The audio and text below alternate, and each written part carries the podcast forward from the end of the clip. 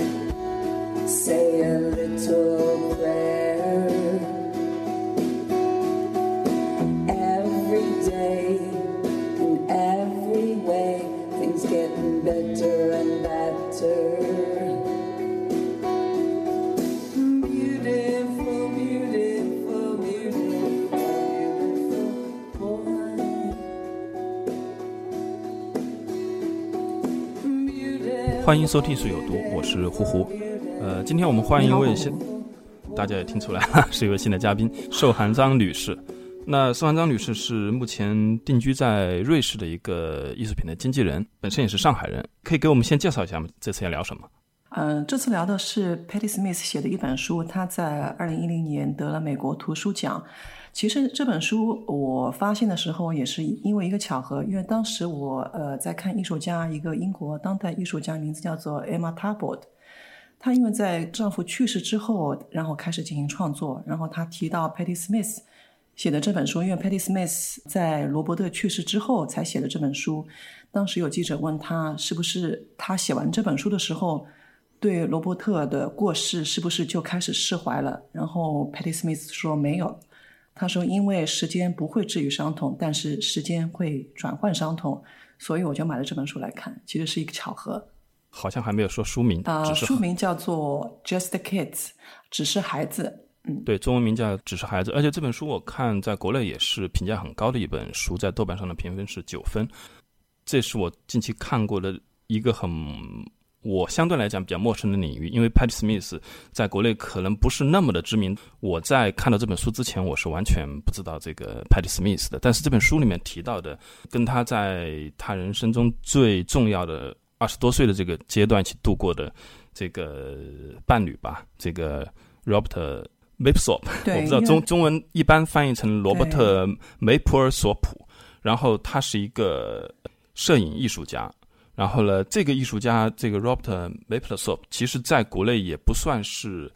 呃特别特别有名。比如说他他就不像安迪沃霍这么有名，但事实上呢，我相信呃关注艺术和关关注当代艺术的很多人，其实可能已经不经意的看过他的照片。曾经就是我想起来，就是我在翻过一本就是呃美国的那个摄影艺术家的一个呃画册，就是里面精选了很多美国的摄影师的一个照片的时候，在差不多几十个人的这种作品里面，你一定会对这个罗伯特的这个照片是过目不忘的。所以呢，这本书我看完之后，没想到这两个就是同时，一个是一个应该说是一个摇滚巨星，他被国内被称为朋克教母，然后呢，这个这个 Robert 呢又是一个他所在领域的应该说是最顶级的这样的一个摄影师。我没想到他们背后居然还有这样的故事，这是我完全没有想到的。因为这个故事足以构成一个传奇，而且这个传奇性是不下于很多这种摇滚巨星的那种传记电影那样的那种传奇故事的。对对对，因为当他们两个人都不是科班出身，比方说罗伯特，他其实对摄影并没有呃正式的学习过，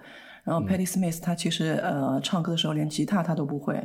呃，所以我觉得他们两个人在二十多岁时候，因为雄心壮志，然后各自实现自己的梦想，它本身就是一个奇迹。那这样，我来先简单的介绍一下这个 Patty Smith，然后呢，你来介绍一下这个 Robert，然后他们其实非常重要的是他们在。正好在二十岁的时候相遇了，那我们互相就简单介绍一下他们在相遇之前大概什么样子。那么这个 Pat Smith 他呃他跟这个 Robert 都是出生在一九四六年，他们其实是同岁，但是这个 Pat Smith 是出生在这一年的十二月三十号，就稍微比这个 Robert 小一个半月。然后他们其实都出生在非常普通的家庭，那么相对来讲，Pat Smith 的家庭可能更普通一点，他们都是有差不多四四姐妹。就是 Pat Smith 是他们这个世界里面最大的，所以他相对来讲就是可能承担的家庭的责任也更大一些。他从小呢就特别喜欢看书，他也在这个书里面提到，他拥有这种非常早熟的阅读能力，而且呢。我觉得他虽然家庭比较普通，但他很幸运的是，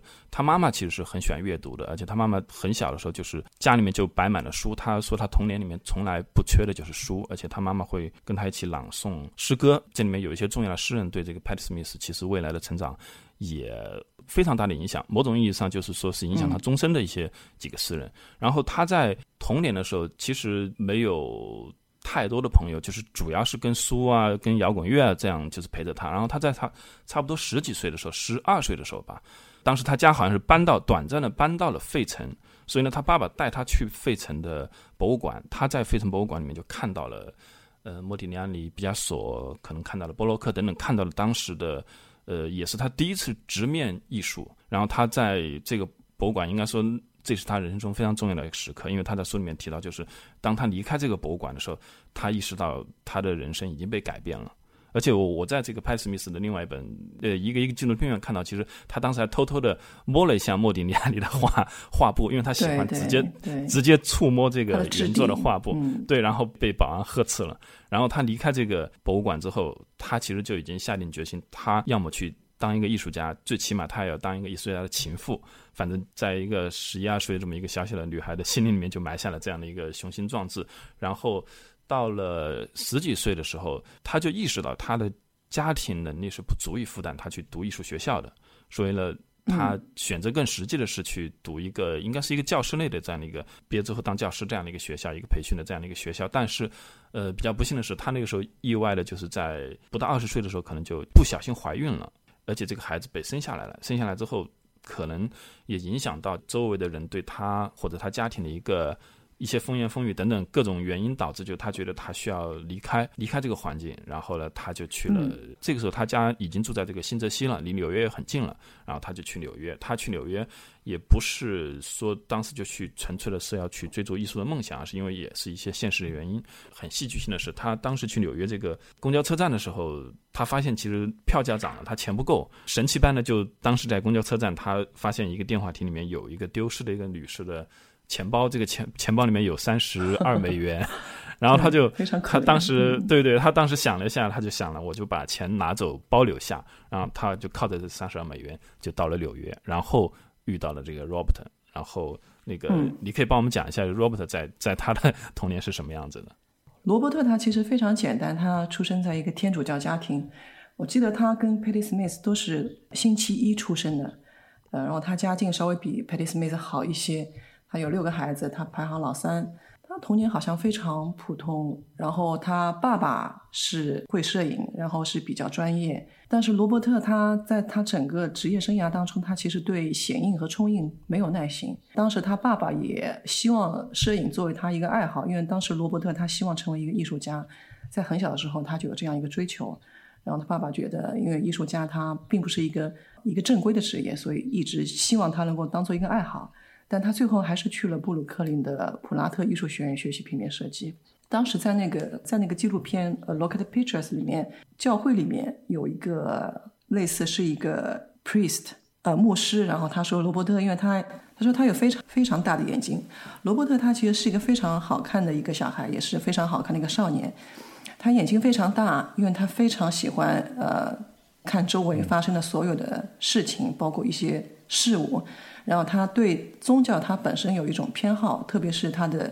呃教堂里面的圣器，呃，包括教堂里面的一些仪式。其实他对宗教的偏好，然后在后面他作品里面你也会发现，他对天主教作品一些 composition 的一些呃一些设置、一些摆放，其实都是跟宗教是有着联系的。嗯，不过他就比较简单，他就是很普通的一个小孩，没有他没有表现出一种呃同性恋的倾向或者怎么样，就是一个非常普通的孩子。书里面就提到，就是当这个 Patty 跟这个 Robert 相遇之后嘛，就这个 Patty 他就经常讲他童年的很多故事，他的一些朋友啊等等，就是很离奇的故事，就是听起来都具有诗诗意的那样的故事。然后，但轮到这个 Robert 的时候，Robert 就没什么可讲的，因为他其实童年他可能就隐隐的身体上已经意识到他自己以后。他因为他后来变成 gay，就是这也是他后来他艺术的一个非常主要的一个特征。但他在童年的时候，他在一个这样的一个天主教的家庭的环境下面，他其实一直把他压抑着。尤其是跟他爸爸之间，好像也没没有什么，他跟他呃爸爸没有什么交流。这里面就是前面你也提到了，其实虽然这个 Robert 后来变成了一个摄影师艺术家，但是他爸爸那个时候其实在家里有全套的这个摄影的设备，专业的摄影设备。但是他在童年的时候从来没有表现过对摄影有任何的 好奇。对，他在他的四个兄弟姐妹里面，其实他好像是他妈妈最喜欢的一个孩子，但是好像他妈妈也没有在。就是无论是艺术或者他后来的人生道路上，对他有特别大的影响。对，因为你看，因为他其实整本书，包括这本《只是孩子》这本书里面，你会发现罗伯特他是一个非常沉默的人，他是一个沉默寡言的人，他很少表现出嗯他自己呃对自己的一种评价。但你会发现他后期他会要求他所有的朋友，不仅是 Patty Smith，要求他们来写他。他其实是一个非常自我为中心的人，但他沉默寡言，他非常视觉，但他不太擅长文字和表达。嗯，哎，你还记得就是因为 Robert 这个他也有一个他的纪录片嘛，而且那个纪录片拍的很好，里面也有很多很多珍贵的影像。那里面就有一段很早期的影像，就是他们我们后面会聊到他们在那个切尔西旅馆的时候，他隔壁的艺术家要拍一段视频，结果在这个视频里面，这个 Robert 也是一句话都不说。嗯。对，那那我们就讲到，就是他们其实他们的相遇是，我觉得是非常传奇的。那么他们在二十岁的时候在纽约相遇了，是在人生中应该说是最好的一个时间段。你可以讲一下嘛？就这个过程。嗯，当时是罗伯特，因为他是一个应该是休学的学生，对他好像这个时候七年的时候，他放弃了奖学金，他对。他一九六七年的时候，Patty Smith，因为他当时他到了纽约，他完全没有没有经济上的支柱，他也没有工作，他其实过得就像乞丐一样的，啊，然后他希望他去找他朋友能够住宿，然后就走进了罗伯特的公寓，这是他们两人第一次见面。罗伯特当时其实也只是暂住在那里，也那也不是他住的地方。对，那两个人反正就像乞丐一样，当时非常非常贫困。然后 Patty Smith 因为当时他已经留宿街头了。呃，也没有钱吃饭，然后当时他呃没有找到他朋友，然后他就去了书店工作，然后在书店他又巧遇了罗伯特，因为他罗伯特买走了他最喜欢的一串项链，这是第二次相遇。嗯，而且他当时他当时还说鬼使神差的，就是说就是答应他，就是不要把他送给别的女女孩子，除非你送给我。送给我，对对对，非常浪漫。然后第三次相遇，就是因为 Patty Smith 实在是太饿了，然后正好有一个男性，然后能够请他吃饭。他其实也知道这是一种交易，但他实在太饿了，所以他就去了。然后当吃完饭之后，他就想脱身，正好又遇见了罗伯特，然后他就借助罗伯特躲过了这一劫。然后等于是罗伯特啊帮助他，假装是他男朋友，然后就挽着他的胳膊就飞快的跑了。对，然后在。二十岁初的时候，其实两个人都生活非常困顿。我没有想到那个年代，第一，他他们两个当时在纽约是没有住的地方的。那个 Robert 呢，就是不断的就是借住在各个朋友的地方，然后他自己的画其实也都放在别人的公寓里面。然后那个 Patty Smith 居然是睡大街，睡了睡了好多天，而且也很惨，就是他去好不容易在书店找了一个工作，然后第一个星期还是没有薪水拿的。所以也导致后来他为什么因为实在是饿的受不了了，愿意去跟人出去约会。六七十年代的纽约，我们知道就是那个时候摇滚啊、音乐啊什么都都在那个时候其实有诞生了很多的巨星，但是我是没有想到他们居然是在那么困顿的一个状态下，嗯，对，而且。他们相遇之后，其实一直也处在一个这种甚至就可以说饥寒交迫的状态里面，因为就真的是吃了上顿没下顿。Patty 相对来讲，他有一份固定的工作，他在书店里面工作，有一个固定的收入，但这个收入也很低。他们经常就是好像吃饭都得去买隔夜的面包，两个人经常点的是不够吃的。Robert 一直没有去找固定的工作，去比如说帮人家搬个钢琴呐。这种零碎的活，然后还经常去画廊给人家布，好应该是布展和搬运东西，而且他是特别的反感 干这个活，因为他特别特别，他觉得很耻辱，就是去帮他认为根本就不如他的艺术家去做这种体力活，非常耻辱，但他又不得不去做，所以就是在他们早期相遇的二十多岁这个头一年，其实日子是过得非常困难的。但是你换一个角度，其实你会看到，就在他们最开始相遇这段时间，应该说又是他们应该说最快乐，而且甚至最兴奋的事情，因为他们就是感觉就是像找到了彼此一样。因为那个时候两个人才二十岁，然后他们相遇的第一个晚上，这个 Robert 就把这个 Patty 带到他朋友的公寓，然后他的作品在哪里，然后他就展示他的作品，而且 Patty 应该说是第一眼应该就就认可了他的作品，然后他们彼此也认可了这样的一个才华。然后我觉得这个其实其实可能对两个人来讲是非常关键的，因为他们不是在一个孤立的一个状态里面独自的在成长，而是在很早期的时候他们就就就遇到一起。而且我觉得他们两个人其实都属于在艺术上非常早熟的，因为像这个 Robert 其实在也就在二十几岁，他的整个艺术语言就已经确立下来了嘛。那 Patty Smith 后来其实也是一炮而红，是不是？你觉得是不是也跟他们两个人早期的这几年的生活非常有关？呃，我觉得 Patty Smith 他至始至终他都是一个诗人。你就说他非常贫穷，他露宿街头，没有钱买吃的，但他精神从来没有垮掉。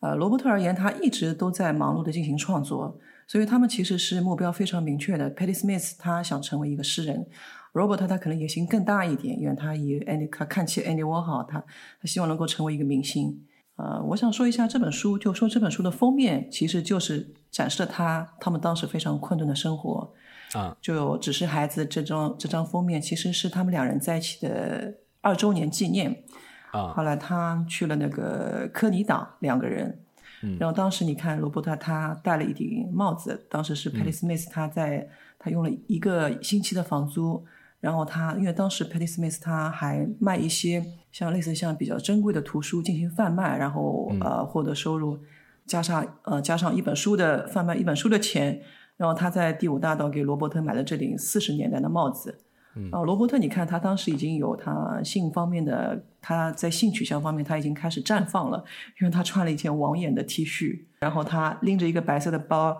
是他们里面的饮料。然后他们为了纪念这一天，早上起来，Patty Smith 还把他们两人的衣服都洗了一遍。而且是最可怜的是，他们因为一直是分享一个热狗、一杯可乐，因为他们只能买一份。然后就是这一天，在科尼岛上，他们终于有了钱，呃，可以吃两份，啊，所以是非常可怜。因为一般他是一个热狗是，呃，Patty Smith 他是吃里面的酸菜，然后罗伯特他是吃了大部分的热狗，但那一天他们两个人是各自吃各自的，他们觉得非常幸福。啊，真的有点难以想象，就是对经济状态。对，Patty Smith 本身他又是一个特别能吃的人，他在书里面也承认，他就本身因为他从小体弱多病，然后他。他长得很高嘛，就他本身是一个很能吃的人，但事实上在那个时候，他其实一直是处在一个吃不饱的一个这样的一个状态。对，嗯，但我觉得他们真正的成功，其实还是要从他们共同搬去了切尔西酒店旅馆开始，因为在那里他们遇到了真正的那个 network。对，哎，你可以讲一下吗？这个切尔西旅馆是一个什么形式？因为我后来想了一下，这其实是美国那个年代可能跟。国内不要说同期，我们就比如说国内的七八十年代的一个艺术环境，那个时候其实也有很多先锋的艺术开始萌芽，但是，呃，整体的环境是很不一样的。就国内是没有这样的一个旅馆，大家都住在一个旅馆里面，然后也没有那么多的什么 club party 什么这样的东西。但是呢，在纽约就有这样的一个旅馆，而且这个旅馆现在应该也不存在了。嗯，它今年又开放了。在二零一一年整修之后，对，今年它又开放了。我想先说一下当时它七十年代那个状况是怎么样的，在纽约。那当时纽约它非常危险，充满躁动，因为它当时是处在一个最糟糕，但它慢慢开始平等的时期。它其实是一个美国文化史上最后一段高雅与低俗非常鲜明分别的时光。写作的、画画的，然后演戏的，他们都愿意成为艺术的殉道者。当时那个精神跟现在是不太一样的，不是特别商业，而且当时的那个曼哈顿，特别是东村那边的房租非常便宜，很多做着艺术梦的年轻人，他能够在那边找到栖身之地。而且最重要的是，呃，他文化圈子要比现在要小，艺术家跟艺术家之间他非常容易见面。那一座城市，它有要有炙热的交流，它产生一种激越的活力，呃，面对面的那种相遇是非常重要的。那其实跟我想到中国七九年的新兴和八五的新浪潮，其实也是这种文人呃和那个画家呃交织在一起的热闹场面。当时在中国，它有两千多名艺术家参与了这场文化浪潮，并且产生了八十多个艺术团体。但是你要看它，它跟纽约当时区别是。中国是对西方知识的渴求和对自由的欢呼，但是在纽约，当时大家都在忙艺术的新实验，他们在实践新的艺术，所以是不同的忙碌的状态。当时切尔西旅馆它是建于一八八四年，当时在纽约它是最高的建筑，一直到了一九零二年才有更高的建筑超过它。它有两百多个房间，每个房间都不太一样，里面出过许多明星。包括马克吐温，包括那个简·方达，包括 Bob Dylan 都住在里面，呃，住过。所以当时它是一个艺术家与艺术家相互碰面的一个地方，包括评论家也在里面。所以这个旅馆它是很多人大部分是长期住在里面，对吧？它不是说那种短期的，我住住一两夜就走的那种旅馆。对对，它是长期的，就类似公寓哦，类似长期的住在里面。因为它最特别的，它是接受艺术家的抵押，就是你可以用作品来抵房租，或者你你如果没钱，你就先把作品抵押在这里，你可以先住进去，有钱了再把作品赎回来。对，我觉得旅馆老板很聪明，嗯，因为它里面出了很多明星，包括我在呃公众号上写的《上流社会怀念的女孩》那个伊迪。呃，塞奇维克他也在里面住了，但他当时用昏睡中，他用烟头点燃了整个旅馆，然后烧伤了自己的手臂和腿。呃，里面发生发生很多事情。Andy Warhol 在一九六六年，他其实拍了一个纪录片，叫做《Chelsea Girls》，它里面讲述了呃每一扇门后女孩的故事。所以当时这个旅馆里面全部都是来寻求艺术道路的这样的一些人，尤其是一些年轻人，对，都是有梦想的人。对，嗯，就隔壁可能就都是艺术家。当他们交织在一起的时候，其实我觉得是促进罗伯特和 Patty Smith 成功的一个重要因素。嗯，对，尤其是他们两个又不是这种科班出身，或者罗伯特虽然是艺术学院，但他没有去走上他的那个专业的商业美术这条路。那 Patty Smith 更加不是这个，但他们又带着艺术的梦想。嗯，这种环境在现在留应该也也很难看到了。对，因为当时我觉得他那种推动，其实还是因为背后有画廊与赞助人在推动。但现在我觉得，首先是房租太贵了，很多艺术家他也不太会在纽约进行汇聚在纽约进行一起创作。嗯，但我们现在聊到这个切尔西旅馆，如果大家没有看过它的画面或者不了解它的情况，好像是一个还比较高级这样的公寓，实际上实际上不是这样。对，它其实脏乱差。对啊，他刚刚搬进去的时候，他们的那个房间其实非常小。对他们是最小的一个，对他们租了最小一个房间，只有只有一张单人床，呃，单人床，而且只有一张小桌子，就是两个人就没有办法同时待在里面创作。就是比如说两个人都在画画，或者是捣鼓自己的东西，好像是没有办法两个人共同创作的。后来才换了一间稍微大一点的。是的，然后我们就可以聊一下罗伯特在。他对他比较重要的一些人，他慢慢在那边遇遇见。首先是他邻居，呃，Sandy，呃，他是个电影人，他借给了罗伯特宝丽来相机，然后就促进了罗伯特第一次创作。那罗伯特他他一开始他并不想呃从事摄影，是因为摄影在当时其实是没有艺术地位的。对，他当时他一开始他其实跟 Patty Smith 都是进行绘画，然后想通过绘画成为一个真正的艺术家。然后慢慢的，罗伯特他开始做一些剪贴画，他用到的材料一般都是成人杂志上呃剪下来的，但是他们都很穷啊。罗伯特每次去买一本杂志的时候，对他来说是他必须要挑对，呃，因为杂志是不允许拆封的，所以他每次他都要有时候会浪费钱买回来一本他并不需要的。所以 Patty Smith 其实一直是跟他说要他拍自己的照片。啊，罗伯特他又没有显影和那个冲印的耐心，所以当 Sandy 借给他宝丽来相机的时候，正好是符合了他的工作方式，因为非常简洁，然后又能够拍出自己的照片。他当时就是为了不想再使用别人材料了。嗯，那个时候其实他的作品已经涉及到这个同性的一些这样的主题了，就是把同性杂志里面的很多。局部人体的局部剪贴下来拼贴，然后重新上色，做成这种综合性的这样的艺术作品吧。但是那个时候其实真的就是驱使他去拍照，真的不是因为他想拍照，而是因为成本太高。那个时候的一本这样的杂志好像是最贵的十五美金，在当时其实是很贵的。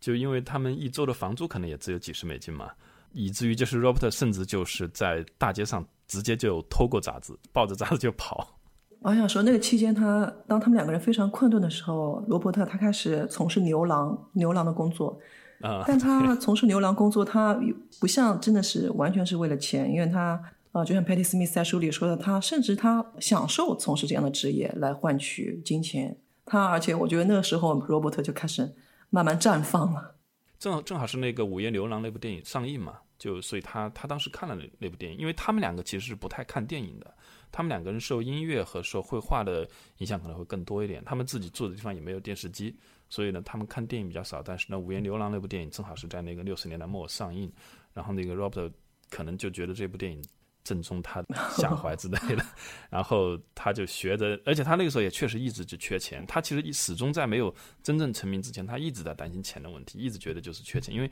他家家里不给他钱，他就一直很缺钱。所以呢，《五月牛郎》就是。他也尝试探索自身，然后等等，在那个阶段，就是也可能也慢慢的就通过这种形式，也打开了一个交际圈。遇到三弟之后呢，三弟给了他都借给他这个相机，但是他后来就就遇到了，其实是安迪沃霍工厂的一个模特，对 David，对，嗯，对 David，因为当时之前他拍的都是 Patty Smith 和他自己，然后 David 是他第一个男性模特，然后之后他们两个人又成为了情人。然后 David，然后当时他正好与那个 Sam Vagstaff 正好要分手，然后 Sam Vagstaff 他又是一个非常厉害的人物，他是罗伯特至关非常一个关键的一个贵人。在遇到 Sam 之间，其实 David 还介绍给他了，就是当时那个大都会的一个策展人啊，一个 John John McKendry，对对对，他是那个纽约大都会会，他是一个摄影部的策展人。他当时和他妻子，他妻子我我记得他爸爸是非常有名的一个画家。然后他们其实把罗伯特当做一个养子一样来呵护，然后给他介绍了许多名流。但其实这个 John 对 Robert 也有一些这种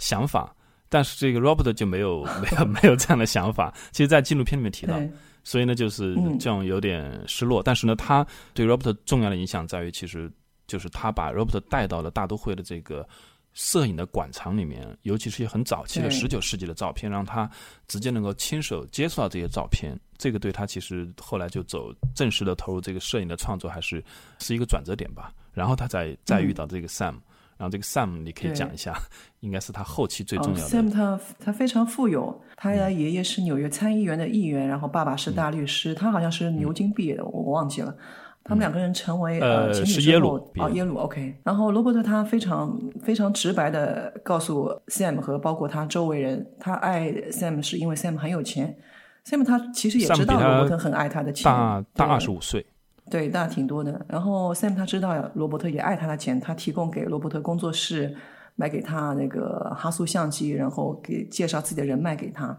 那个工作室啊，我看到时候大吃一惊。我在我看到那个工作室，当时他买给他的时候，就他们认识了几个月，这个 Sam 就买给他一个 loft 的顶层，这个顶层应该是很大的一层，而且当时在就在七二七三年左右，就是花五十万美金买下来的，就很很大很很大的一笔钱。后来这层楼卖出去卖了一千六百万美金，但我不知道是到底谁卖出去的。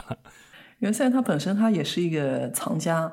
呃，也是一个策展人，所以他也知道当时艺术市场热点在哪里，所以他跟罗伯特之间，他其实也是一种信息交换的学习。啊，罗伯特他自他他的作品本身也影响了 Sam 的品味与收藏，然后渐渐的，因为 Sam 其实他一直想成为一个艺术家，哦，是吗？所以罗伯特他通过罗伯特，然后也完成了自己的梦想，所以他们两个人其实之间是一个互补的一个关系。对，甚至就是甚至就是他们的很多朋友认为他们两个是绝配。我觉得 Patty 其实，在后期跟他们相处的关系里面，他们三个人之间是没有什么芥蒂的，因为那个 Patty Smith 也一直跟他们俩一直都在那段时间在来往的，他们的友谊是在继续的。然后 Patty 也觉得他们两个互相之间就是有互补的地方。就像你说，这个 Sam 其实他内心里面可能他想成为艺术家，但他们可能缺乏艺术家的才华，但他有品味和钱。然后 Robert 呢，嗯，就是想一很早很早他就想成名，而且想成为就像安丢霍那样的，就是又有名又有钱的这样的艺术家。但是他在他那个时候才二十出头的时候，他没有这些。这个时候正好 Sam 出现了。还有，我觉得还很重要的一点在于，他们两个人都是 gay，而且 gay 在那个年代，七十年代初，其实，在社会上还不是一个特别能够公开承认身份的一个。嗯，好像美国是在七十年代初期，七二年才正式废除了法律。同性恋不是一种疾病，才才在那个时候，所以在更早期的六十年代，就是像六十年代的一些艺术家，他们其实是有 gay 的身份，但是他们不愿意成为，就像那个劳森伯格呀、呃塞汤姆里等等这种，他们其实没有好像没有公开的这样去去面对自己的身份。但是到了七十年代初，这个 Sam 其实因为 Sam 比那个 Robert 大二十五岁嘛，那 Sam 其实他在六十年代，他其实就不太愿意公开或者是。承认自己的身份，但是是遇到了 Robert，在这个时候，Robert 让他开始直面自己的身份，公开的去拥抱自己的这个真实的身份，所以他们两个确实在那个时候，应该说就是互相都觉得找到了自己的另一半。虽然这个时候可能会我们会觉得，刚刚那个 Patty Smith 不是他的另一半吗？怎么突然上面又变成他另一半？但是这其实是在他的人生的不同阶段。虽然这个时候他其实也才二十几岁，但是呢，他已经进入到一个就是。身份意识已经完全觉醒了，然后这个时候正好又碰到了 Sam，Sam 又能支持他的创作，而且他又改变了 Sam，让让 Sam 可以认同自己的身份，而且走上了摄影收藏的道路。然后 Robert 就慢慢进入了文化圈的中心。其实我觉得他自己，他其实自己也是为自己铺垫了成功道路，因为他其实用身体后来获得了许多模特，他用身体来交换模特，用身体交换杂志编辑。用身体来交换赞助人，就像我们在纪录片那个《Look at Pictures》，他自己说，人与人之间关系就是利用与被利用。对对，就 Robert 好像很早就意识到这一点，而且无论在纪录片里面还是书里面可以看到，就没有人会否认这一点，就是这个 Robert 实在是太漂亮了，就是无论是男人和 男人和女人，都觉得她实在是太吸引人了。呃，其实今年出过一部关于他们的电影，这电影拍的不好。那我觉得首先就在于，就是电影演员本身长得都不如，就是 Robert 本人好看，无论是男的女的，甚至电影演员电影里面出现的那些扮演 Robert 模特的那些演员，也不如 Robert 身边的那些模特好看。你可以想象吗？就是因为他们本人本人都长得漂亮，嗯，太好看了。呃，所以他后来充分的利用自己这一点，然后扩大了自己的交际圈。然后我会发现，你他是罗伯特，他其实是少数能将纽约文化的高低两界连接起来的人。比方说他，比方说他可能刚从名流汇聚加勒比海的岛屿穆斯蒂克参加派对回来，然后到了晚上，他又突然又钻入了同性恋俱乐部 Man 呃 Mineshaft，然后去寻找自己的模特。他其实一直过着一种双重的生活，然后他创作其实也具有双重性。然后我们可以聊一下他在七八十年代创作的主要作品，就是他的三个作品文档 X、Y 和 Z。我们稍微回顾一下，其实这个时候，因为他遇到 Sam 之后呢，正好 Patty 其实这个时候也成名了，因为他这个时候开始遇到一些音乐圈的一些人，那些人鼓励他去唱歌，因为 Patty 从来没想过自己会成为一个歌星的，他从小就是想当一个诗人嘛。他跟这个 Robert 两个人最奇妙的一个反应在于，就是在他们两个人就是天天相处在一起的那两年里面，就是 Patty 一直在鼓励 Robert 去拍照。虽然 Patty 也没有想到这个 Robert 最后成为一个职职业的一个摄影艺术家，但是他一直鼓励 Robert 去拍照。他潜意识里面他觉得这个 Robert 可能有这种摄影的天赋，而 Robert 也一直鼓励 Patty 去写一点能够唱歌给更多人更多人对对对，不仅是歌，就是就是那种人。让人听了能够跳舞的音乐，所以所以他们互相之间就很早就发现了对方的天赋，而自己没有意识到这一点。所以后来那个 Patty Smith 写了几首歌，然后就一炮而红。后期的话，其实就跟 Robert 的这个艺术道路慢慢的就渐行渐远了。对，其实他们都一开始都并不是非常明确要成为一个摇滚乐手和一个摄影师。Patty Smith 他一直是想成为一个诗人。然后他慢慢的，他因为当时他参加许多诗会，需要他就找了一些吉他手为他配乐。然后慢慢的，他又认识了呃那个呃键盘手，又认识了鼓手。然后乐队就是在这样一个过程当中参加诗会，然后一个过程当中慢慢组建起来的。而且他成名非常非常快，他一九七四年他组建了整个乐队，然后一九七五年一年之后他就红了，Horses 群马，然后成为了朋克音乐的开山之作。对。但这个时候，Robert 还没红，对他比 Robert 先红。对 Robert 红还要再等几年。对，而且 Robert 他非常祝福 Patty Smith，他并没有妒忌他。他们两个人之间的感情真的就是特别的，怎么说，就是特别的纯粹。他们事实上真正待在一起可能就两年的时间，后来其实各自也都有自己的，也不能说新欢，总之就他们在身体上其实都不断的在探索，但是呢，他们的。感情和艺术的这种连接是一直绑定在一起的，对，非常可贵。我记得那个书里面提到，就是一九六九年，他们反正相遇大概两周年的时候，呃，因为正好要马上进入到下一个十年嘛，就 Robert 就说下一个十年是我们的，结果就就确实被他严重，但是 Patty 比他成名早一点，他反正略带嫉妒的就说 Patty 你比我先成名了，其实马上这个 Robert 就迎来了他的一个辉煌的一个时期，对他的辉煌时期。哦，罗伯特他主要是在他先是创作了 X 文档，主要是纽约的新约文化，然后 Y 文档是之后他在八十年代创作的静物，那静物里面主要是兰花和马蹄莲居多，然后 C 文档是黑人人体，呃，包括他八十年代他还拍了美国第一届女性健美冠军 Lisa Leon。但它最有代表性的，其实就是你刚刚提到 X、Y、Z 这三个三个系列，其实就是三个相册。其实里面的作品，它精选出来的不多，每一个可能就十三张，每个门档十三张，而且都是黑白的。他的作品有一个特点，就是他的作品，我发现七十年代就是他开始拍这个 X 系列的时候，一直到他最后临终之前拍的那些东西，其实在摄影语言上，在一直没有什么真正意义上的变化，就他的语言一开始就成熟了。没有像很多艺术家说我们他的早期是什么样子，中期晚期的变化特别大，他始终就是一开头就确立了自己的风格。对，而且你会发现他后来拍的《名流的肖像》，包括静物，其实跟新月并没有太多区别，它一直是一个语言。我们现在把艺术放到一个当代艺术的语境里面去看的话，你有没有发现其实 Robert 他的这个照片？你觉得他是更接近当代艺术了，还是说他更接近于古典一点的这种声音语言？我觉得他是用古典的语言拍摄当代的一种文化。为什么说是古典的语言？因为他罗伯特他其实非常喜欢雕塑，但他觉得雕塑是非常磨人的一件事情。摄影它更快，你可以摆你可以摆弄人体，把它作为呃一件雕塑进行拍摄，这样更直接更快速。另外一种，我觉得是因为他对宗教的喜好。啊，因为就像刚才我说的，他对宗教仪式和圣器有种偏好。他对宗教他有自己的诠释，他认为魔鬼和天使是一体的。包括在信乐的作品中，你会发现他的姿态与天主教的殉道者其实有着相似。哦，其实是罗伯特的理解当中，就是痛苦和快乐是相互转化的。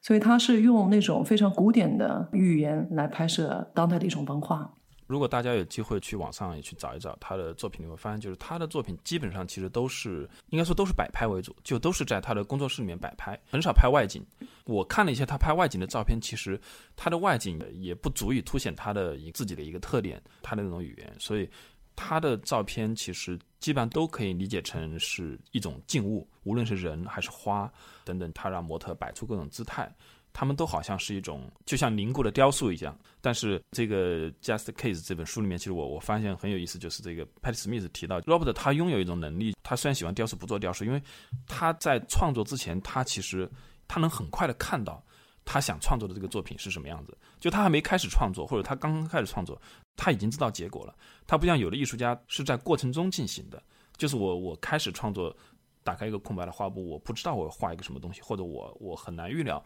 这个过程的结果，因为这个过程可能会非常长，可能好几个月甚至好几年。但是 Robert 对他而言就是一瞬间的事情，因为他为什么选择拍照，也是因为马上就能看到结果。因为他最开始其实是用宝丽来，都还不是用这种冲洗的这样的照片，他马上就能看到结果。他可能就是本身也拥有一个天赋，就在于他能非常准确的捕捉他想要的东西。我们会看到，就是他的作品不能说几乎没有失手了，但是你会发现作品整体的质量一直维持在一个非常高的水准，就没有什么太多你会觉得这张拍的不好，你只会觉得就是哦这几张特别好，太经典了，但是其他的你也觉得很好，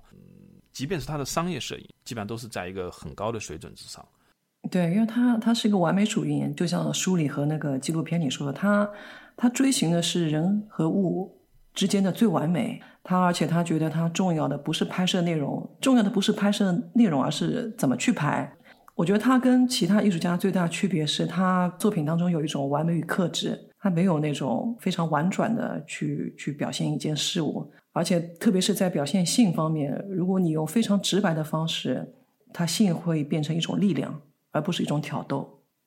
其实刚刚我们谈到他的作品那个古典性嘛，就是我这个纪录片我也介绍给朋友看，他们反应就觉得他的照片其实其实让他想起卡拉瓦乔，他们在某种意义上在把照片设置成一个场景和摆弄这个模特上是有一种共通性。而且我后来在那个呃，我忘记是 Robert 哪个纪录片里面也提到，其实呃还是播客里面吧，就对对对，是一期。呃，国外的介绍这个 Robert 的播客里面也提到，就是有一个策展人也认为，其实他的照片会让人想起卡拉瓦乔，就几百年前的这样的一个文艺复兴时期的艺术家。但是呢，他的题材是完全崭新的，就崭新到就是当时的人其实是害怕的这样的题材。对，那主要是因为他对光的应用对比度非常大，还有一种他在作品当中的庄严。在罗伯特作品中，情绪其实是情绪是被隐藏的。包括他拍的那些名流，他拍的那些纽纽约的名流，他们其实在他作品中并不体现他们各自的性情特征，他其实就是追寻他眼睛里面的最完美。比方说，他特别喜欢安迪沃豪，在罗伯特眼中，他跟神一样。然后在他一九八六年他为安迪拍摄的肖像当中，安迪沃豪头上有着神光，但安迪不具备情绪在里面，他们都是没有情绪的。他给安迪沃豪拍的几张照片，其实都还挺好的。但你会发现，他们都不具备性格特征。你会发现，他们都像罗伯特他自己，或者就其实都是他的一个道具。对，Robert 其实曾经诞生过一个想法，就是想去给 Pat Smith 拍一系列的照片，可能比如说也想出出成一本书这样的一个想法，但是后来没有去做，呃，而是去找了就是你你前面提到的这样的一个他真正意义上的 Lisa。这样的一个健美冠军，这样一个女性，就是因为 Lisa 其实是她可以完全可以操控的，Robert 让她摆出什么样子，或者让她怎么做，她都可以配合。但是像 Patty Smith，他是有自己的自我的。你看 Patty Smith，他拍的早期照片里面，他不可能说仅仅只是 Robert 一个模特，可能这也是 Robert 后期的，就像你说的，他的作品的绝大部分特点在于，其实他作品里面你看到的都是 Robert 这个人，而不是他拍拍的这个人。对，我看的特别特别特别搞笑的，就是在纪录片里面你会看到，就是因为纪录片里面他的后来那些黑人、白人那些模特不是都出现了吗？嗯，原来就是那些完美的那些照片背后，其实都是那些模特在 Robert 的反复的各种命令下，就是做出了不断的改变姿态，或者是摆出各种 pose，最后 Robert 发现哦这样最好，然后拍下来的，不是说模特本身想怎么样怎么样，就他们完全是听这个 Robert 的这个指挥。对，因为他知道他要的是什么样什么样的东西，一开始就知道。然后 Patty Smith 他他其实事业非常短，他一九七五年成名，他其实一九七九年他就离开纽约了，因为当时他认识了他的她的丈夫，呃，对，然后就搬去了底特律，然后开始就像他说的，过起了小市民的日子，相夫教子。他是一九七九年就离开纽约，基本上就后来就一直是在底特律，而且他不是在底特律的城区。是在一个比较偏的地方，对，因为她其实没有想过再要生孩子，但是她当时遇到这她的丈夫，而且她特别爱她这个丈夫，她丈夫其实是想回归平常人的生活，因为她丈夫其实是那个 MC Five 这个乐队里面的，应该是吉他手还是贝斯手，我忘了，也是一个乐也吉他手，对，但是他们都想回归平静的生活，然后她丈夫想要小孩，然后这个 Patty Smith 就到了底特律之后，生下小孩之后，她发现她突然非常。喜欢和享受成为一个母亲，所以她后来的十几年就在一种非常普通的生活状态里面，然后带小孩，然后自己写写诗，所以她的生命轨迹应该说是在七十年代中期以后，其实就跟 Robert 慢慢的就渐行渐远，直到 Robert 后来临终之前又又重新产生联系。罗伯特，我他其实艾滋病是在就是在八十年代爆发的，然后罗伯特他也是受害人之一，但我觉得他其实并不是很悲惨，虽然他过世的时候他才四十一、四十二岁，但就说是当当对当他和 Patty 两人都二十多岁的时候，他们两个人望着那个那个惠特尼博物馆，然后野心勃勃的说，总有一天我们的作品要挂在里面，但他们。做到了，在罗伯特去世之前就做到了，这个愿望就实现了。呃，Patty Smith 是以是以他拍摄的对象，然后进入了博物馆，然后也非常成功。呃，所以我觉得他还是非常幸运的。而且你看罗伯特，他有一件作品，就是我不知道你记得吗？他拿着一一个手杖，上面是一个骷髅头，然后当时他已经知道自己要要去世了，他接受自己的命运，他接受自己死亡。嗯，他是一九八六年被诊断出艾滋。他一九八九年去世，也就是说三年的时间。然后呢，你说那张照片其实是我应该说是印象中最深的。如果让我挑一张的话，我会挑这张，因为我觉得这张照片是你能看到摄影真正能够成为艺术，它是超越了我们传统意义上只是记录某个场景的功能性的东西，它真正成为艺术。我我觉得这张照片完全能够说服我，因为当我看到这张照片的时候，我觉得，尤其是这是一张自拍，又是他临终之前。你会看到他的眼神，然后他为什么突然选择举起一个骷髅头握在手里面？你能在这张照片里面看到一个艺术家怎么去面对死亡？我认为这张照片超越了他绝大部分照片，因为他也有非常好的自拍，他的自拍都非常好。但是呢，这张照片是超越他其他自拍的。对，而且他当时他穿着黑色，因为他背景也是黑色，然后他穿着黑色的时候，你会发现他头就像在黑暗黑暗当中漂浮，然后他他的表情还是那么骄傲。因为他他依旧掌握着自己的命运，甚至他掌握着自己的死亡，他非常骄傲。然后作品焦点你会发现他在那个骷髅的手杖上面，他的头部其实是相对模糊的，就感觉他已经在黑暗当中渐渐消消退和消失。所以我也非常喜欢那张作品。而且这应该也是他目前为止市场上最高价的一张作品。我不知道。是的，大概五六十万美金吧，我看一下。是最贵的作品，差不多六十多万美金，是二零一七年在佳士得拍的，目前最高价的作品。然后第二高，第二高价是是安迪沃霍的一张照片。他其实就一直都想成为安迪沃霍。他在他那个年代，应该在八十年代，因为安迪沃霍其实比他早去世两年，安迪沃霍是八七年去世的，所以他在知道自己变成一个将死之人之后，其实他关心的就是。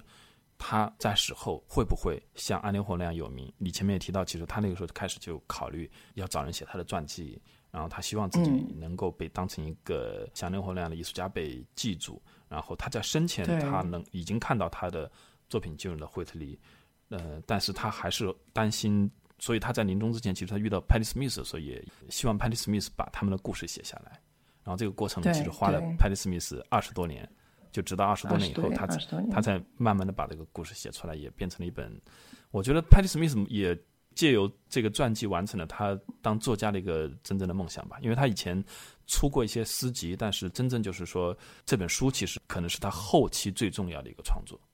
对，我觉得 Patty Smith 他一直都是歪打正着，他目的总是不是特别明确，但他最后总是呃。虽然就是说最开始我完全不了解的 Patty Smith，然后我看了他很多东西之后。我对他慢慢的就兴趣越来越大，因为他你看他作为一个摇滚的一个 icon，一个这样的一个明星，他被定义成摇呃朋克教母，但我觉得其实他他没有那么的朋克，他的内心其实是就是一个很女女性化的一个诗人。诗人，我我真的没感觉到他有多少朋克，可能是因为他的外形在那个年代就是被认为朋克了，因为那个时候就本本身朋克在外形上很就是一个识别度很高的一个标志，但是事实上就是他你看他在跟这个 Robert 的关系里面。他其实一直都是把自己放在一个付出的一个一个角色里面，他一直在为 Robert 付出，因为他在打全职的工，然后去不能说供养，但最起码是在支持 Robert 最基本的一个生存的需要。然后在 Robert 事业发展过程中，其实他真的没有过多的去考虑自己要怎么样，而 Robert 在那个时候已经很明确，他要成为一个好的艺术家，然后要出名等等。嗯，然后你看他成名之后，意外成名之后，一般人你看成名之后，肯定就是一张一张出专辑了，到处去巡演。但是他很快就厌倦了这样的生活，他根本就不想这样的生活。嗯，然后一下子就隐姓埋名十几年，去直到她后来丈夫其实因为因为得心脏病去世了，然后这个时候孩子也长大了，她才重新回到纽约，然后再开始创作。所以我觉得其实她是一个我我还挺欣赏的，就是这样的一个。对她非她她对她她虽然是是一个诗人，但她非常质朴，嗯，她非常是一个非常质朴的人。你看到她在整本书里面，他从来不去影响罗伯特的生活，他他他们两个人其实，在精神和和事业上面都是非常独立的。哎，正好说到这里，我。我们各自读一段，我们认为这本书里面就印象比较深刻的句子，因为因为这本书真的是本身写的很好，然后翻译也不错，所以我这里面翻到是这样一句啊，是讲他们两个人关系的。我们手拉手往家走，有那么一刻我落在了后面，看着他走在前头，他的随手步态总是那么触动我。我知道有一天我会停下脚步，而他会继续前行，但在那一天到来之前，没有什么能把我们分开。其实我看了，这是很普通的一段，但是我觉得特别适合去定义他们两个人的关系。嗯，那我就读一段，是 Patty Smith 是如何评价罗伯特的呃艺术。罗伯特涉足人性的阴暗，并把它转化成为艺术。他毫无歉意的工作着，赋予同性恋以壮丽、雄性美和令人艳羡的高贵。他毫不造作的创造了一种无损。阴柔优雅的阳刚气质，对自己逐渐形成的性信仰，他无意发表政治声明或宣言。他在表现某种新的东西，某种不同于他所见过、所探索过，也尚不曾被见过和被探索过的东西。罗伯特寻求提升男性体验的方方面面，把神秘主义注入了同性恋，就像古克多评价热内的一首诗那样，他的下流从不下流。我觉得这段写的非常好。对对，你会发现其实这个 Patty Smith 是完全理解 Robert 的。当然，就是从本身 Robert 的这个创作风格来讲，其实理解他不难，最难的就是你在他那个年代能够能够接受他。其实这个是最难的。Patty Smith 在跟 Robert 在一起的时候，他也从来没有去因为 Robert 的各种无论他的身份还是什么去对他有过什么评价之类的。Robert 其实在他那个年代，这也是他面对的最大的一个问题。我觉得其实。无论是我们现在看他的作品也好，还是当年那些人看他的作品也好，其实你你只要拥有一双正常的眼睛，你能够意识到这是这就是杰作，这就是那个时候最顶尖的摄影作品。但是那个时候的画廊其实是拒绝展出这样的作品的，就是他在那个时候其实很难很难获得画廊的认可，几乎就没有画廊愿意接受他的展览。其实他一直在在找画廊展出，但是书那个书里面提到，每次他都垂头丧气的回来。说他们根本想的不是展出他的作品，而是想跟他睡觉，就是画廊的人。对对 对。他第一个展览是在一个女画廊组那里举办的，叫呃 Holy Solomon 吧，这样的一个女画廊主。这个这个画廊组其实最开始也是不愿意不愿意展的，好像也跟那个 Sam 的支持有点关系。他听说就是他跟 Sam 的关系之后，又提出一个要求，他要求 Robert 给他。再拍个照片，因为这个 Solomon 他事实上也被很多大的艺术家拍过照片，他想等于试探一下，然后 Robert 给他拍了照之后，他才被说服了，然后才给他办展办展览，但是依然有一个条件，就是不展他的那些 SM 的作品，所以他当时那个展览其实还应该是 SM 的作品是在另外一个空间展出，所以同一天就是这个展览在两个空间开幕，完成了他人生人生中的第一个展览，是其实是非常不容易的。而且这个展览也只卖出去一张作品，嗯，对。而且我觉得在两个画廊展出非常聪明，因为它可以获得不同的受众，它可以获得不同的观众，嗯。而且他也意识到他的那些 SM 的那些那些突出性的这些作品可能太抓眼球了，跟他的呃肖像或者是静物那样的作品摆在一起，可能就直接把肖像静物这这些作品的就注意力全抢过去了。嗯，是。其实到了罗伯特，他一九八八年，就是说他特别他已经重病在卧的时候，当时他啊他的回顾展《The Perfect Moment》在美国几个城市都在巡回展出。当时有呃华盛顿有一个博物馆是其中一个展点，但是呃他的资助是来自美国国家艺术基金会。当时就有一个参议员，他责问国家啊艺术基金会这笔款项是否给对了人，给对了艺术家。院去觉得罗伯会的作品是淫秽作品，所以当时那个管理层是迫于压力就撤展了。然后这个展览又移到了辛辛那提现代艺术中心，但是也没有，也是得到了很多压力，因为呃法院以展出淫秽照片为由，要对呃艺术中心的主任进行裁决。但是艺术中心还是保留了开幕展，有四千多个观众来了。但开幕当天，警察又介入，然后驱散了呃参观者。但是接下来几周，越来越多参观者来看罗伯特的作品，然后一场法律斗争就开始了。呃，从全国性的报纸，包括拉斯维加斯的博彩公司，都开始下注预测，是吗？啊，艺术中心和当代艺术中心的主任会败诉。但是结果是法庭宣布无罪，这让整个美国艺术圈都松了一口气，因为这是第一次官方认同了创作自由。而且当时我记得这个在纪纪录片里面有体现，在那个展览的外面也有大批的抗议人群，不是说大家都支持这种行为。对，但好在这是这是这是民众的钱，因为这个基金会是来自民众的税金嘛，所以我觉得官方认同的创作自由其实是非常重要的，对艺术家来说。然后后来他他在去世之后的话，他的作品应该就归属在他成立的这样的一个自己的基金会里面。基金会对，呃，我不是很确定啊，就是他这个基金会后来是他弟弟在负责嘛？因为他其实在他工作室的成立之后，尤其是在他八十年代开始有更多的创作的时候，他其实已经。已经有专门的工作人员，因为他自己也不洗照片，所以有人要有人专门给他洗照片，要有人整理各种文件。这个时候，他弟弟其实就过来帮他工作了。他弟弟比他小，大概小个十几岁，可能对。对，我倒不太清楚这一段，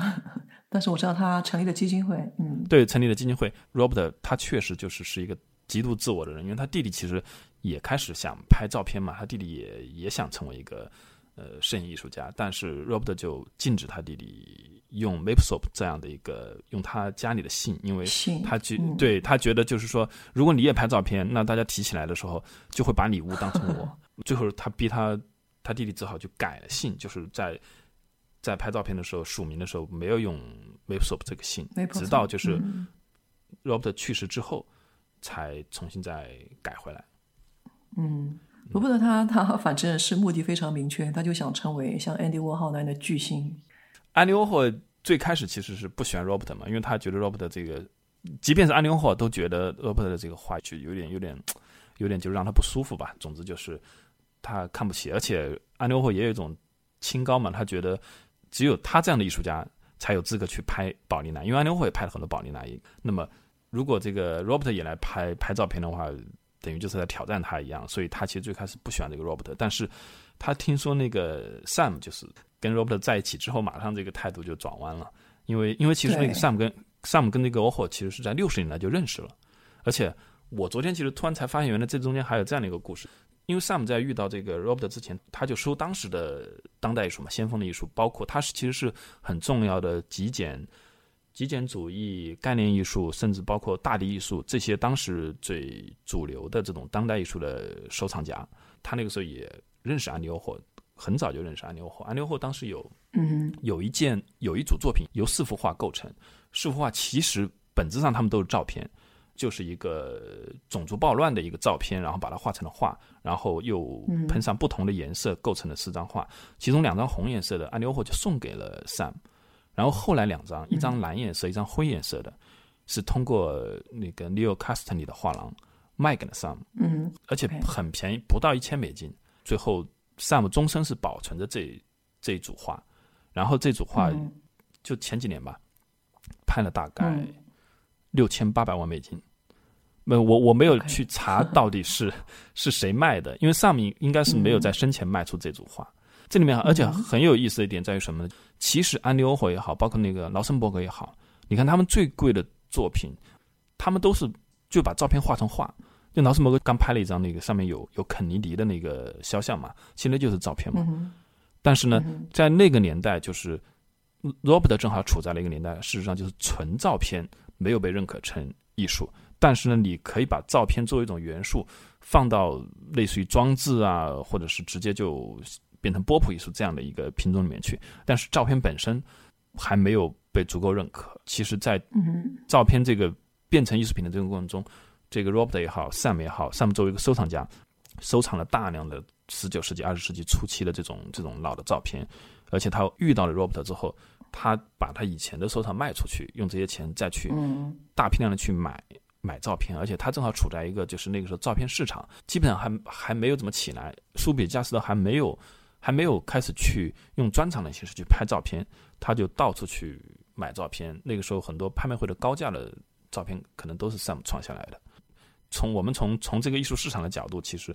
艺术史的角度的话，其实 Robert 跟 Sam 两个人其实对推动照片成为对摄影的地位，嗯、对严肃的艺术品，其实还是有很大的一个一个功劳的。嗯，没错。Sam 要比罗伯特要好像要早一年去世，他比早两 Robert 早两年。然后他在去世之前，把他的整批的摄影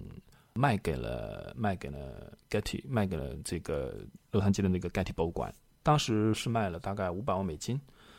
然后，所以就现在就是很很巧合，也很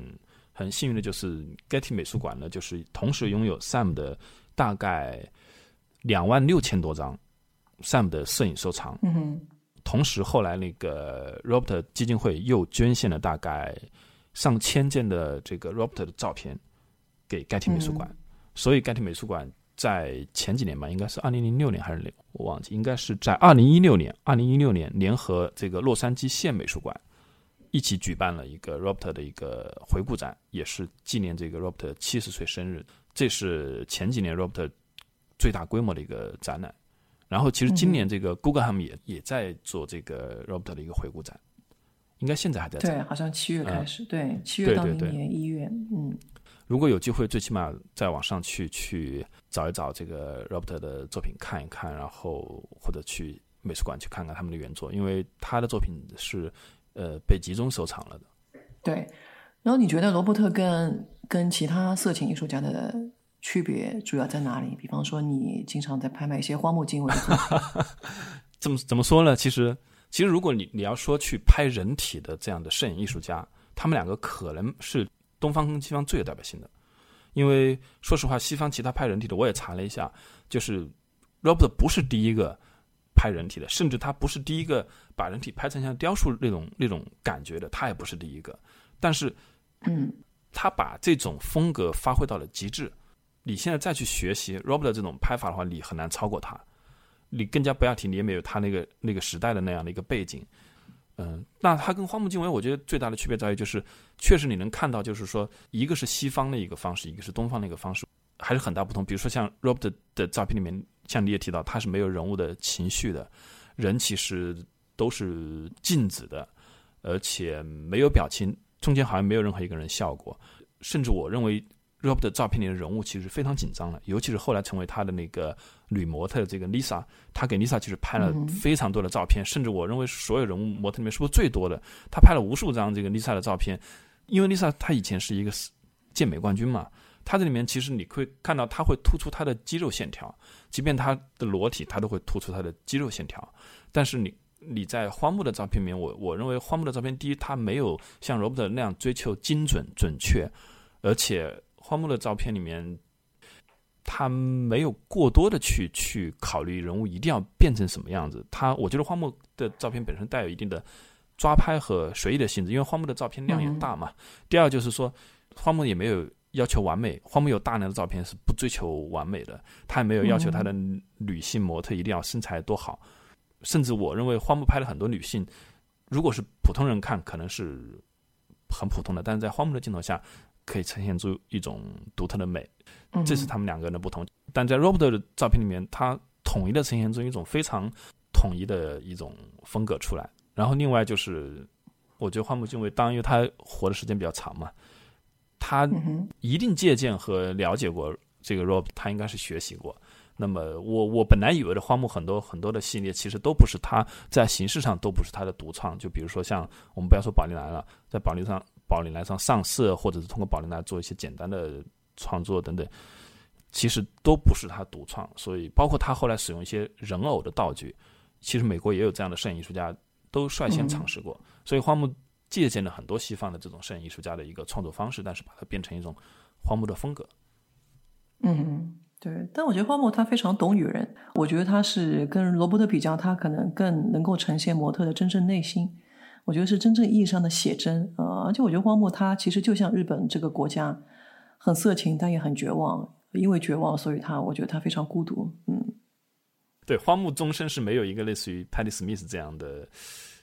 在艺术上的伴侣，因为他虽然也有他杨子这样的一个一个，在他画册里面也也被记录下来，但是在艺术上的互动好像没有那么多。我突然又想起来，像 Patty Smith，其实他曾经在在跟 Robert 在一起的那几年，其实他甚至都对自己有过一种自责。他觉得 Robert 后来变成 gay 是不是因为他自己不够不够吸引 Robert？他其实还是在为 Robert 考虑。他觉得，因为因为他崇拜了那个诗人，法国的诗人南波。南波对。他有一个遗憾，就是南波终身没有遇到一个遇到一个女性这样的一个灵魂伴侣，这是他引以为憾终身的一个事情。那他担心 Robert。会不会 作为一个艺术家，万一他遇不到这样的人怎么办？所以他后来遇到 Sam，其实 Patty 在内心可能是为他祝福的。是，我觉得他，因为你看他他们在一起，其实大概就是一九六七年到一九七二年，就五年时间。对对。但你看他们共同经历了贫困，对艺术的追逐，包括共同经历了性认同的转变，然后各自有了爱人，但又缺少不了彼此，然后又为了梦想，然后相互扶持，然后又见证了彼此的成功。我觉得其实是一段非常可贵的友情，嗯。所以就是今天听过我们的简单的介绍之后呢，还是特别推荐大家去看一下。第一是 Patty Smith 这本书，这本书真的写的特别好。我认为这本书绝对不下于就是去年刚刚推出的这个就是皇后乐队这部电影 Queen 这部乐队那种电影，因为书更加真实，然后也更加难以演绎。然后同时呢，这个 Robert Mapsop 他的一部纪录片，注意一定要是纪录片。这个这个纪录片，我觉得也拍的特别好，而且你会看到，就是说出现在 Robert 生命中的那些模特也好、朋友也好，包括切尔西的那些艺术家也好，其实他们基本上现在还活着，他们也都现身出来，就是说去讲述当时 Robert 那些故事。作为纪录片本身呢，也是一部非常好的纪录片。好的，那今天也特别感谢收汉章参与我们的播客。然后，如果大家想对想了解，就你的微信公众号，其实我觉得你写的特别好。你现在不也在做一个我与收藏这样的一个系列连载嘛？那大家如果感兴趣，可以关注你的微信公众号，嗯，叫做 Glass Castle，嗯，对，玻璃城堡。然后呢，如果大家想了解我们播客的更多的内容，也可以去关注艺术有毒的微信公众号，我们会在上面准备更多的信息。好的，那我们今天就录到这里，好，谢谢，好，谢谢，再见。it's a harder road to hoe. It's a long